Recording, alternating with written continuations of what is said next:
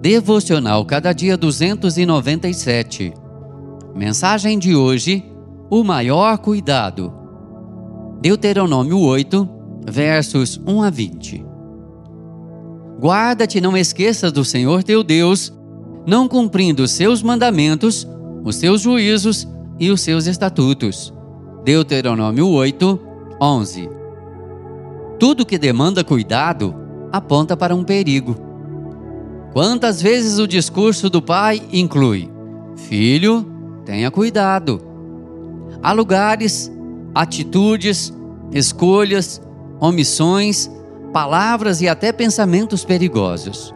Sim, há perigo em toda parte.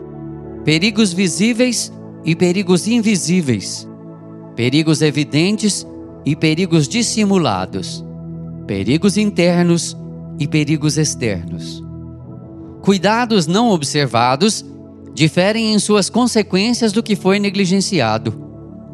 O texto desta meditação nos fala do maior de todos os perigos e cujas consequências são incomparavelmente as piores. Somos exortados solenemente a não nos esquecermos do Senhor.